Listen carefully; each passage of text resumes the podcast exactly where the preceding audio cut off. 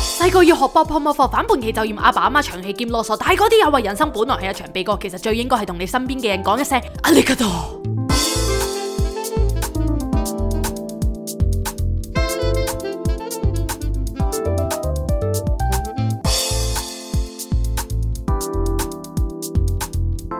Not a romantic story. Cindy, Jason.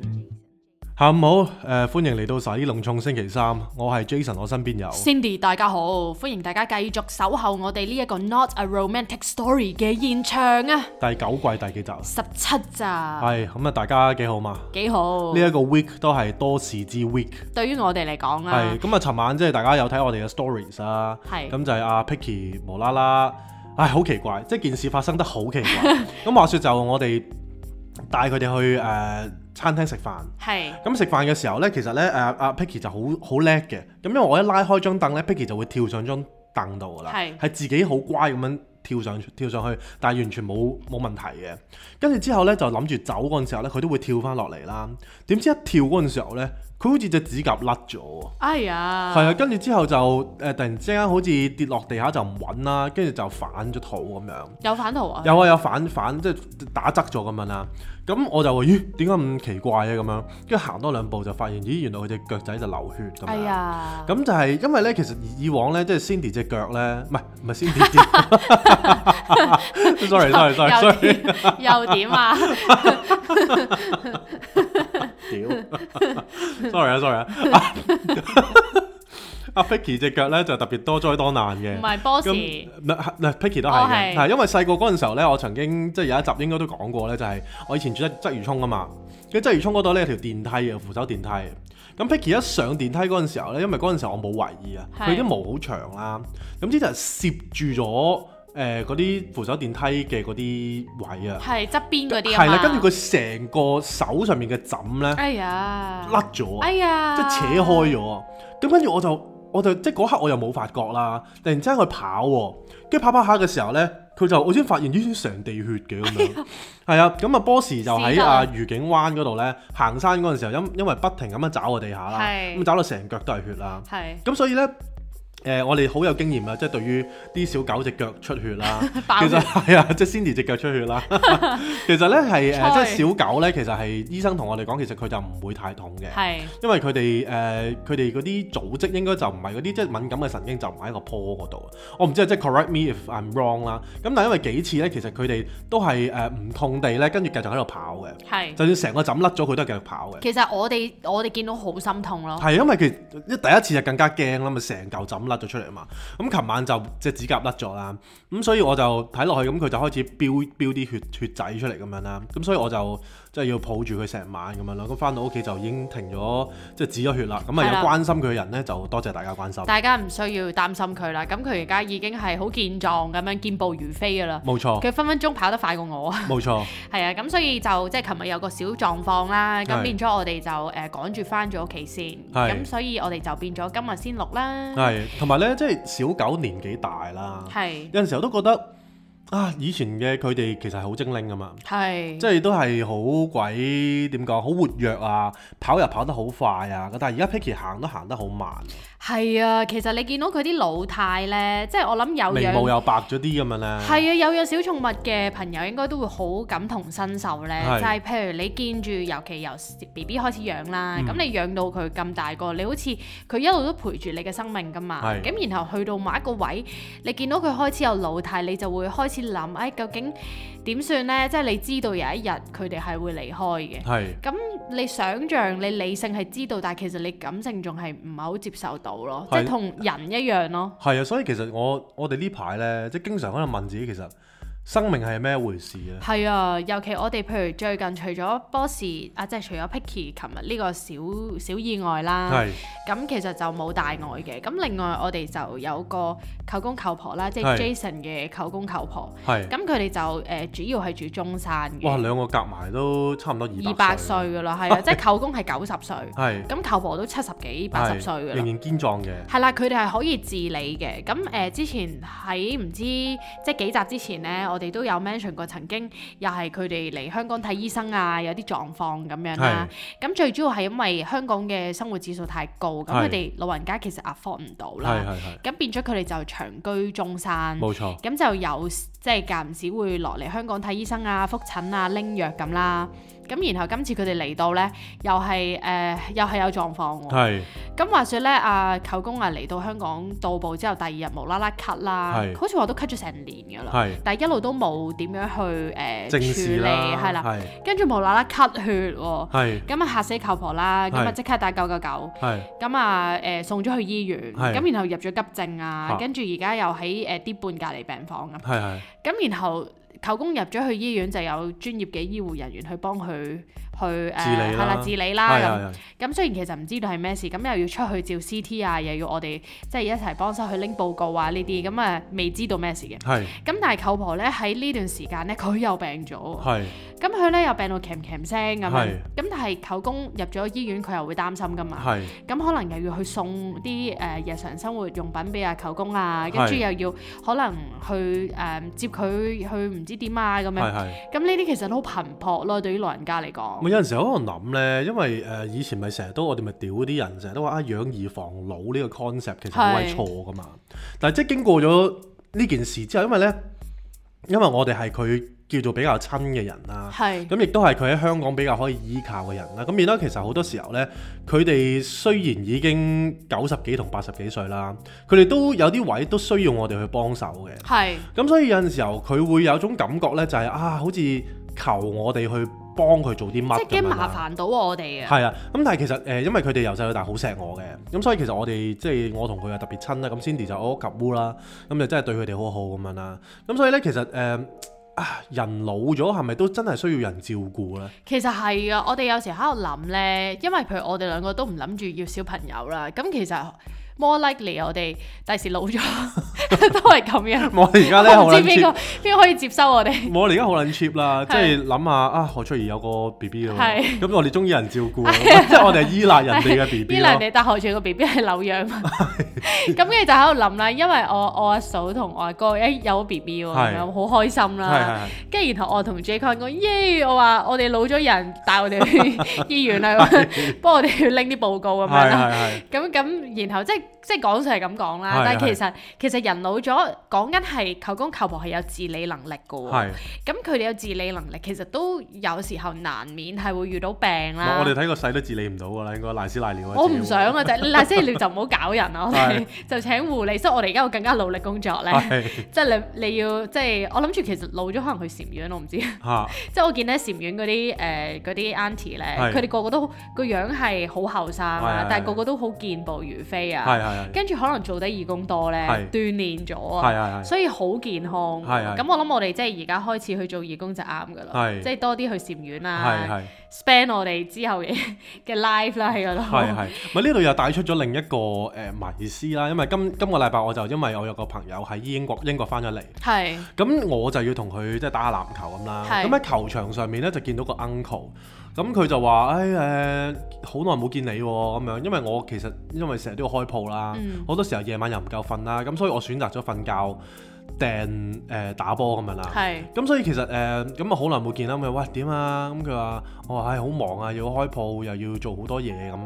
咁佢就話唉唔緊要啦，趁趁後生揾多即係揾多啲錢啦咁樣。咁但係佢就話唉，不過呢句説話都唔知點，都唔知真定假嘅。佢話你後生咁努力，大個就多病痛。哎，其實呢個真喎。咁所以其實有陣時候都好鬼 struggle，你明唔明啊？我明啊，即係其其實努實唔努力好咧，唔係，其實我覺得真係要 balance 咯，因為譬如好似你而家去睇中醫咧，即係你最近都冇去睇啦，啊係但係之前你比較虛咧，唔係個其實人我係應該睇，不過我死都唔去睇住啫。係啦，咁其實嗰陣時你有去睇嗰陣時，醫生話其實你係耗盡咗你未來嘅精力啊嘛，係即係你係完全係過度用咗。係係咁所以變咗咧，你而家個身體就會變得虛咯。咁我諗呢一個其實都係一個提醒咧，就係、其實我哋努力還努力咧係，你嗰個健康都係最緊要咪咯。所以咧，以前嗰啲説話咩少壯不努力啊，咩老大徒老大徒悲傷傷徒傷悲嗰啲咧，唉，有陣時都要諗真啲嘅，其實我覺得佢嗰種努力係係係啱嘅。係但係又唔使扯到爆咯，即係又唔好通頂，即係你係有一個有規律嘅努力咯。唔係咁？但係有陣時候，即係講真啦，喺呢個世界上面，其實你如果你唔係即係好似通頂咁樣去努力呢，其實未必有成果都唔一定嘅，譬如你可以係早啲瞓，咁當你都係瞓四個鐘先算啦係。我係咁諗嘅。如果你當十點瞓咁係係樣係，你瞓四個鐘，你兩點起身，其實你深烤你都瞓咗個肝需要休息嗰個時間，係咁係你咪兩點起身做嘢唔係咯。或者即係用用時間運用時間嘅時候，大家都要精明啲咯。係啊即係可能即係養肝嘅時候就俾翻個肝喺度養咯。咁但係你係啊講講真咧，揦撚住個電話，有陣時都唔捨得瞓覺咁。喂，所以其實呢，我最近我上次分享咗我上禪院咪俾人收電話嘅，係咁收完之後，其實我覺得我落翻嚟之後，我唔知你覺唔覺啦，我對電話個 attachment 呢係細係咗少嘅咗好多。但我大咗咯，係啊，你反因而為我玩手遊啊而家。係啊，因為我唔喺度嗰個禮拜，J 坤就迷上咗手遊啦。係跟住佢而家成日揦住部電腦電話喺度打機咧，係跟住打到譬如夜晚咯，我哋一齊嘅，咁然後我瞓着咗，佢都繼續要玩多一個鐘先至肯瞓。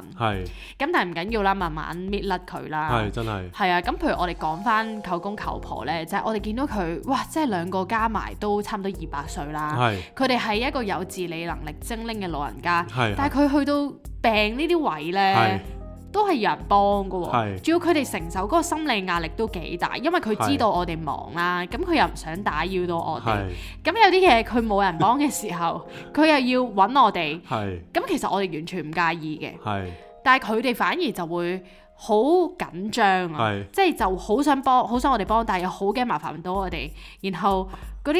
嗰啲 struggle 呢，啊都幾都幾喺 dramatic 咯。幾 dramatic 咯，係，跟住係啊咧就就話説咧，即係我哋覺得好好笑有啲位啦，即係雖然係一個人生嘅悲歌啦，係咁但係有陣時候，即係佢佢哋錄嗰啲 voice message 就就俾 Cindy 嘅時候係咧，咁你就咁我就覺得好好笑，因為即係佢會覺得好難為情啊，又或者即係佢又病到好辛苦，但係仍然都要想我哋幫佢哋做啲嘢咁樣啦。係啊，咁咧，阿 Cindy 就話：喂，不如你扮下誒舅公舅婆佢哋誒講嘅 voice message 啦，嗰、個語氣啦。咁我就話其實我點樣扮呢？都冇嗰種神髓嘅。咁啊，不如即係去聲啦，俾大家感受下舅公舅婆喺嗰段時間嘅心路歷程啊。多謝你啊，Cindy，百忙之中仲要關心我哋嘅事，真係唔好意思啦，多謝你吓。唉，咁啊而家最好啦，冇事，我唔係非不得已咧，我盡量唔會麻煩你噶，因為你哋又要做生意啊嘛，你又要翻茶社啊嘛。係因為佢哋誒錄音會方便啲嘛。啊咁變咗呢上個禮拜呢，我哋消失咗呢個禮拜。其 係實我哋就係忙於去誒同舅公舅婆溝通 啦，即係可能有啲醫院嘅嘢佢哋唔熟悉呢，係咁佢就可能叫我哋幫手啊，幫手查一查或者 去即係幫佢跟進下咁。係咁然後呢，其實跟進呢啲嘢呢，你知誒、有時去診所嗰啲又要等人哋覆啊，係都要等待噶嘛。 唔係嗰個咁嗰個舅婆嗰個感激之情 真係滿寫咁滯，但係但係佢哋即係我意思係話，咁等嘅時候佢哋又好心急。係佢好想吹係，係係但係佢又唔好意思吹，係。跟住然後就會好緊張，係，跟住自己又咳又成咁樣，但係都要係啦講埋嗰句説話。因為舅婆嗰陣時係病緊，又係好慘。不過好彩而家佢哋兩個都冇事啦。咁但係我嗰陣時就因為 J c o n 唔係好用微信，其實我都唔係好用啦。係咁佢唯一就係可以揾到我咧。係咁變咗咧，我嗰陣時係每日都收幾廿個嗰啲 voice message 咧係跟住然後逐個逐個聽咧，你聽到都你聽到都會覺得哇，好心噏，係好心，即係你但唔知病點到解聽咁。翻之後又覺得幾好笑咁 樣。屌你成日笑鳩舅婆啊，你成日我都唔係食，我唔係食咗球婆，我係成日聽到我哇！你睇佢把聲沙晒 咁，好慘㗎，你知唔知啊？真我知係啊，咪就係好慘嘅，攞嚟笑啊你。你你而家邊個笑？而家你笑緊，咪所以就話即係。唉，因為人到咗咁嘅年紀咧，有陣時候都即係如果冇仔女啦，係都啊都，幾煩嘅。係啊即，係你冇理由叫只狗幫你送你醫院噶嘛。冇啊！啲狗狗仔都要我哋去照顧，係咯，咁所以有陣時候，唉，有陣時候啲朋友生小朋友，雖然喺一個亂世入邊啦，我都會祝福佢哋嘅。真係係啊，因為有小朋友都可以帶我哋入醫 院咯。即係幫我哋手 啊，係啊，冇錯即係啊，幫一 幫啦。咁同埋我哋而家都會咪喺對度佢哋好諗。啲咯，俾大風啲利是佢。係啊，阿蘇個女咯，啊係啊係啊真係阿蘇個女有啲酷，可能都唔係好理我哋。係， 可能慢熱啫。係咁所以我哋就覺得，譬如大家如果我哋誒、呃活到九啊幾歲啦，算好長命，真係好長。應該冇可能啊嘅。咁你諗下，其實你勞碌一生嘅話，at the end 都係咁你得嗰啲咩出即嚟？係都要面對生老病死咯。係咁呢個亦都係一個學個 Jingle 話齋，即係人生唔知係咪一場悲歌啦。係咁我哋最近都喺度反思，究竟人生嗰個意義，究竟生命係一樣咩嘅一回事呢？我冇係答嘛案住啊，暫時。其實我哋都真係冇答案啦係，但係我發現咧，聽我哋 podcast 嘅朋友啦，或者係可能中意我哋 Lams 即係香水品牌嘅朋友咧，大家都有個共通點咧，係就係好似都對人生啊、對生命係好有熱情啦，係咪或者熱？情咧，或者好想困惑去啊探究咯。係究竟好同我哋一樣，都係好想去了解究竟人生係咩嚟嘅唔係咧？咁你都要有熱情或者有嗰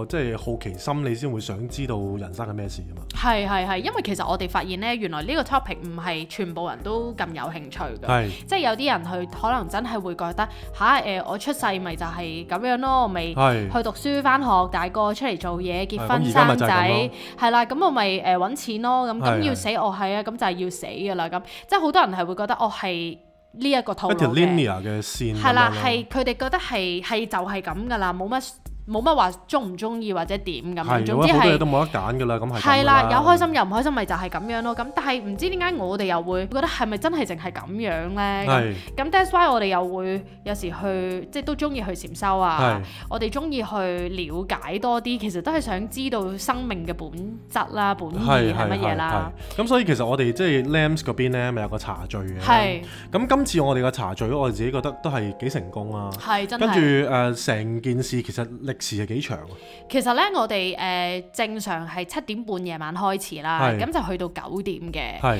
咁但係咧，我哋次次都對上 overrun 嘅次次都 overrun 嘅。但係對上嗰一晚咧，係我哋誒、呃、試呢一個唔同闊嘅茶。係咁然後咧，我哋當晚有三個參加者，係咁佢哋三個都係完全唔認識嘅，係亦都唔係我哋聽眾嚟嘅。係咁一個咧就係、北京嚟嘅女仔啦，係嚟香港做嘢做咗差唔多兩年啦。係係，咁佢係一個好 nice，你會 feel 到佢係好好有教養、好有修養嘅人，好有教養。佢好似做誒、呃金融嘅。係但係佢係個氣質好唔一樣㗎啊好落地嘅，係啦，咁佢誒就係、有一日行過我哋鋪頭香水鋪頭，咁係佢就話俾我哋個裝修啊個感覺吸引咗，咁係就入嚟，咁啊大家傾偈啦咁，咁然後佢就參加咗我哋誒、呃上一個星期六嘅茶聚，係咁另外一位呢，就係、又係之前曾經喺第二個地方見到我哋香水，嗯跟住呢，佢就買咗嘅。係然後佢就參加咗我哋之前同 Mr and Mrs Knows 嗰、個、呃、做嘅 Discovery Set 嘅抽獎，跟住又抽中咗佢，係令到佢就有個契機嚟咗我哋鋪頭啦，嗯咁、嗯又同我哋傾偈，嗯跟住又參加咗我哋呢一個茶聚啦。嗯跟住第三個呢，就係、又係附近嘅街坊，係咁佢又係俾我哋嘅裝修吸引咗，係然後呢，入嚟跟住又參加咗我哋嘅茶聚，係。咁變咗呢三個係完全誒、呃陌生人。其實我覺得個互相都唔個個認識 age range 都幾闊㗎喎，係啊係啊係係啊，啊！即係可能由我哋嘅年紀去到可能唔五十知幾咁樣咯，係啦係啦係咁咁，所以好得意啦嗰晚。係咁嗰晚仲要係要講下普通話添，因為北京嗰個女仔佢學緊廣東啊話，咁、嗯嗯但係佢一半啦聽得明，係所以有時都需要我哋去解釋啦。係係咁但係可能係 chemistry 啦，即係你嗯唔同嘅人夾埋一齊有唔同嘅感覺啦。係而嗰一晚呢，其實我同 J 坤好感動，係啊，我覺得我覺得好圓滿啊，嗰成晚真係係啊，即係一個好成功好嘅 quality 嘅時間咯，覺得 spend 咗係啊，咁其實我哋個茶聚呢，輕輕講下就係我哋除咗試茶之外呢，嗯咁、我哋其實都諗咗一啲誒、呃嘢小食點啦、啦小點啦去配合，咁所以個重點就唔在於嗰啲嘢食好唔好食啊，嗯反而係佢點樣去表達我哋嗰四個階段。係咁唔同括呢，我哋就誒揾咗一啲嘢去表達啦。嗯咁、然後嗰晚呢，大家除咗傾偈之外啦，即係少不免一定會去講人生嘅。係然後各自都會分享自己可能一啲諗法啊，或者人生中有啲 struggle 啊咁。嗯咁、然後呢，去到我哋真係呈現咗我哋用，即係我哋用食物同埋茶去呈現我哋對嗰個階段嘅感覺呢，係跟住大家都係好有共鳴好有共鳴，跟住好感動啦嗯，跟住落淚啦。係咁所以我覺得我哋呢個地方其實除咗收集笑聲啦，係收集一啲好好嘅人之外呢，我哋都收集好多眼淚咯。唔係，其實咧，我喺嗰件事上面，我學咗好多嘢啊！點解咁講咧？因為其實誒有陣時候，我譬如我做緊自己嘅作品嘅時候咧，即係譬如 Lamps 成件事都係即係我哋去創造噶嘛。咁成件事，譬如我會話啊原迷唔括，咁我成日都會覺得講呢四個字咧就好 hard sell 啊，或者係好好唔想好刻意咁講出嚟。嗯，但係譬如佢哋呃誒好 enjoy 嘢食啊，同埋有啲茶嘅時候咧，佢哋都會成日都覺得，誒呢個咪誤咯，誒呢個咪括咯咁樣。係啊，即係你明唔明？我我自己講出口咧，就會覺得啊，即係好似好 cliche 啊，或者唉，總之即係做咩乜成都日都要楞落講係去咁樣。咁但係當一個參加者好投入嘅時候咧，佢真係會將我哋嘅氣味啦，同埋我哋嗰個故事 theme 啦、個係故事啦，所有嘢都 merge 埋一齊，跟住去講翻佢自己人生嘅故事，跟住再講翻我哋隻香水個 theme 出嚟嘅時候咧，其實成件事好感動。係啊，真係啊。係啊，即係佢會覺得，我會覺得佢好投入咯，即係我哋真係有嗰、個、呃、我哋用咗個心機冇白費咯。係啊，同埋係啊譬如我哋做呢啲嘢呢，咁我哋誒而家係唔收錢噶嘛，咁因為我哋一開始其實係有諗過收費嘅，係始終我哋覺得誒、呃我哋譬如準備嘢食啊，誒、或者係我哋誒、呃時間啊嗰啲，其實都係成本啦、嗯嗯咁、我哋嗰陣時一開始係諗住啊，不如定個價，咁如果大家有興趣就俾錢嚟 enjoy 咁樣。係咁但係後尾呢，我哋就覺得，誒、算啦，其實不如我哋都唔爭在啦，咁即係寧願可能大家誒、呃有個機會，如果大家上面一齊嚟 spend 呢幾個鐘嘅。係咁如果大家係 appreciate 我哋嘅話，咁你哋可以 feel free 即係自己去誒、呃、買我哋嘅 product 啊，去 support 嗯我哋啊，嗯或者唔買都完全冇壓力，係咁就變咗成件事好似再誒、呃 natural 啲嘅交流冇錯啦。冇錯，唔係其實新嘅時代咧，有陣時我睇嗰啲 research 或者即係一啲 articles 咧，係就話其實呢個時代要做生意，其實係要企喺人哋個角度去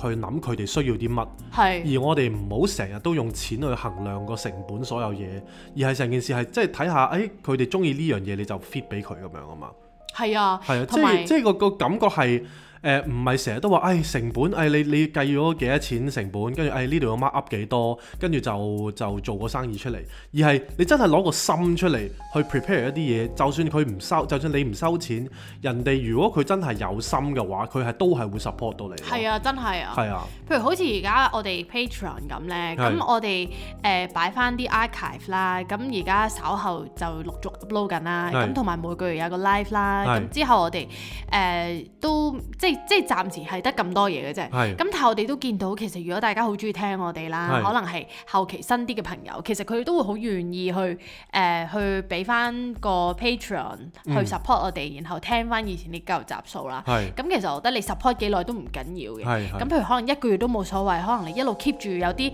有好多朋友其實係一路 keep 住啊。係係咁所以我哋都覺得好感動，呢啲對於我哋嚟講係一個好似係一個認同咁樣啦，係係咁令到我哋更加有動力去真係去行我哋呢個模式，因為始終我覺得我哋呢個模式呢，係唔係一個好常見嘅模式啦。 係，因為成日有啲人咧都同都同我講就話，喂，其實點解你會開店啊？喺呢個時候咁，咁但係我想同大家講，其實好簡單一個一句説話就係、如果我有理性嘅話咧，我係唔會開鋪嘅。係啊，即係我好明顯就係我冇冇將理性放喺一個主要嘅位置，所以我先會有間鋪頭呈現咗喺大家眼前咯。真係啊。而譬如我哋啲 tea experience 啊，又唔使錢啦。譬如你哋真係嚟誒飲杯誒、呃、長壽茶，咁我哋又唔會收你錢啦。係啊你哋嚟試嗰啲所謂嘅香水嗰啲試香紙，其實因為我哋嘅數量唔係咁多啦，三蚊一張咁。係啊咁咁，我哋真係希望件事係做到美輪美奐，或者成個體驗係真係做到誒、呃叫做比較完美啦。係去呈現俾大家眼前。咁所以成其實成件事，誒、我係真係俾好多心機，亦都唔係真係用理性去 drive 成件事咯。係啊，咁同埋我哋覺得呢樣嘢對於我哋嚟講係，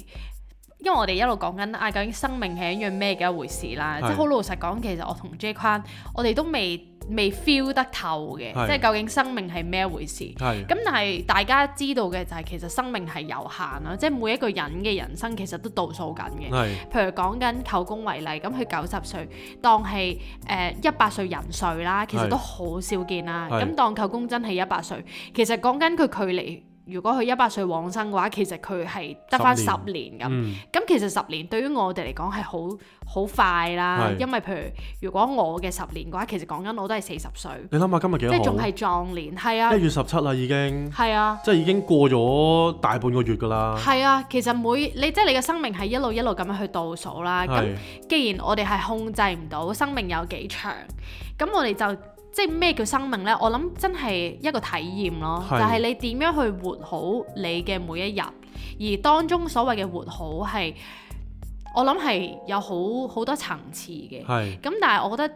而家呢一刻，可能係我哋係會善用我哋嘅時間去做我哋相信嘅嘢咯。係，因為其實譬如誒、呃好似茶聚咁樣啦，其實或者我哋做嘅任何嘢啦，都係希望用即係好 cliche 咁講，就係生命影響生命啊。係。即係其實誒、呃我自己覺得做生意呢呢件事咧上面咧，其實我自己有一個幾獨特嘅見解嘅。嗰、嗯個所謂獨特嘅見解咧，就唔係你哋理性出邊睇啲書，跟住話啊唔知巴菲特你你一定要點樣賺，係即係投買資幾邊多隻股錢，票？跟住之後你先得到啲咩回報，你一條係算式計出嚟嘅咁樣。咁誒、呃我唔知啦，即係暫時我哋都係開咗三個月啫。係咁我唔知我可以捱得幾耐啦。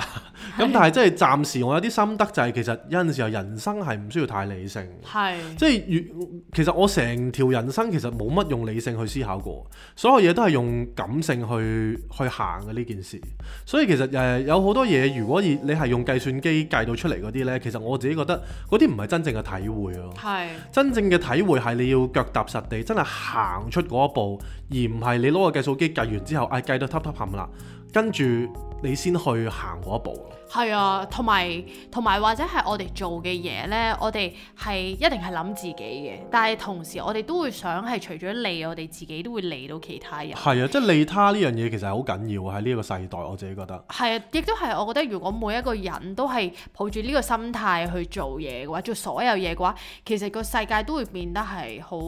即係會好融合咯。同埋其實誒、呃即係大家都睇得 social media 多啦。其實我好耐以前呢，即係一開始我諗有食花生呢個文化，我自己好反感嘅，嗯，因為我自己就覺得，唉，其實即係人哋唔開心或者人哋有啲咩事，就算好事啊唔好事都好啦。咁通常講真，你都係唔好事，你先話食花生嘅啫。係咁我就唔中意呢個文化啦，即係大家睇住件事發生，佢我睇佢死啦，即係或者睇佢睇佢點樣撲街啦咁樣，即係我係好唔中意呢種心態嘅。係所以其實我好耐以前我已經開始係誒、呃我唔會我唔會用呢個心態去睇我任何嘢咯。嗯即係如果佢係誒唔好嘅，咁我就會誒、呃祝福佢咯。嗯即係我希望用我嘅行為或者用我嘅呢個位就用用少少理智啊，即係希望用我少少嘅理智去 twist 翻自己嗰個 mindset 啦，去咗翻一個正軌嗰度咯。係啊，即係你唔會你唔會想人哋受傷害噶嘛？即係就算 OK，即係講到呢個世界有好多撲街咁樣啦，咁但係你唔會你唔會即係啊望住個撲街，誒睇你點死咁樣，因為始終都係一個人嚟噶嘛。嗯即係其實佢今時今日變為一個撲街，都有好多好多天時地利人和啦。係係或者佢可能佢嘅經歷或者佢兒時嘅生活實在太唔好啦，咁所以因為其實我日而家教書呢，好多時候啲誒、呃、學生有個心理嘅問題或者啲心理嘅陰影呢，好多時候都係原生家庭。嗯咁所以我就學識咗多個體諒咯，即係其實一個人可能佢嘅行為或者佢嘅一啲誒、呃、動作會令到我哋唔舒服呢，其實我哋係應該祝福佢嘅，係啊，因為你唔知佢佢個 traumatize 嗰個位喺邊嘅，即係我哋未感受或者我哋冇體驗佢嘅人生呢，其實我哋係冇資格去評論佢係好定唔好咯。同埋我喺山上面嗰一個禮拜，其實我係好專心咁樣呢，好快用咗三日啦，就睇晒佢一本書啦。係咁當中我覺得好深刻嘅就係、其實有好多嘅嘢呢，我哋而家呢個世代就會將佢分做好同唔好啦，即係 good or bad 咁樣。其實係呢就係一個對立二元性嘅世界，就會有對立，有好就有唔好嗯啦。咁但係其實崇山禪師佢 mention 到，我覺得好好就係佢話有時所有嘢都冇分好同唔好咯，而係分你正唔正確咯。係即係譬如 let's say 你話殺人咁樣，殺人呢件事，如果你將佢單純咁分好同唔好嘅話，其實係唔夠夠唔夠透徹啊。唔夠究竟啦，係啦，你唔咁夠講啊究竟啦，即係點解咁講呢？就係、譬如殺人呢個 action，其實佢原原本係 neutral 噶，係係睇下你點樣用。例如刀都係 neutral 噶嘛。咁譬如如果有一個誒、呃有一個 scenario 就係可能有一個人佢誒、嗯有有個癲佬咁樣，可能佢係周圍誒係咁殺人咁樣，咁然後有個警察出嚟，咁可能就啡咗佢啡個癲佬一下咁樣，係即係喺冇其他辦法之下，咁令到個癲制止咗個癲佬啦咁。係咁然後就令到救翻其他人，即係令到更加多人係冇冇受事傷啦啦，咁。係咁如果係咁嘅話，其實喺呢一個情況上面，其實即係呢一個 action 係一個正確嘅 action 咯。係咁所以佢嘅意思就係話，我哋唔好好單純咁樣去將啲嘢分好同唔好，反而係要喺正確嘅環境去做正確嘅事咯。係咁所以只有係 correct 嘅 action 先至係一個 appropriate 嘅嘢咯。係咁，所以其實我哋誒、呃即係呢排啦，一路諗緊生命發生緊咩時候呢，咁我哋就逐啲逐啲希望喺行為上或者人生嘅一啲觀念啊或者態度上面慢慢去改正自己啦，即係慢慢都去誒、係呃坐言起行啦，即係先改變咗自己嘅觀念，再希望自己嘅行為得以改正啦。係啦咁，喺呢度呢，咁啊，我又即係節目嘅尾聲啦，我又想講少少嘢喎，因為真係聽得咁耐或者聽到最尾嘅朋友仔，通常都應該我哋嘅忠實忠實嘅聽眾啦。咁啊，話說上一集嘅 Jingle 啦，咁啊又引起咗少少少少事情咁樣啦。咁啲人就有啲人就覺得我哋係好似好奉旨咁樣去遲到咁樣啦。哦，咁但係其實即係老老實實，如果你係我哋嘅朋友或者你係我哋嘅聽眾，其實你你都會覺得我哋講嘅係笑話嚟嘅。係即係逢講真，每一個 jingle 有幾個 jingle 係真係好認真要你思考，係都係想即係我哋成個節目其實個大概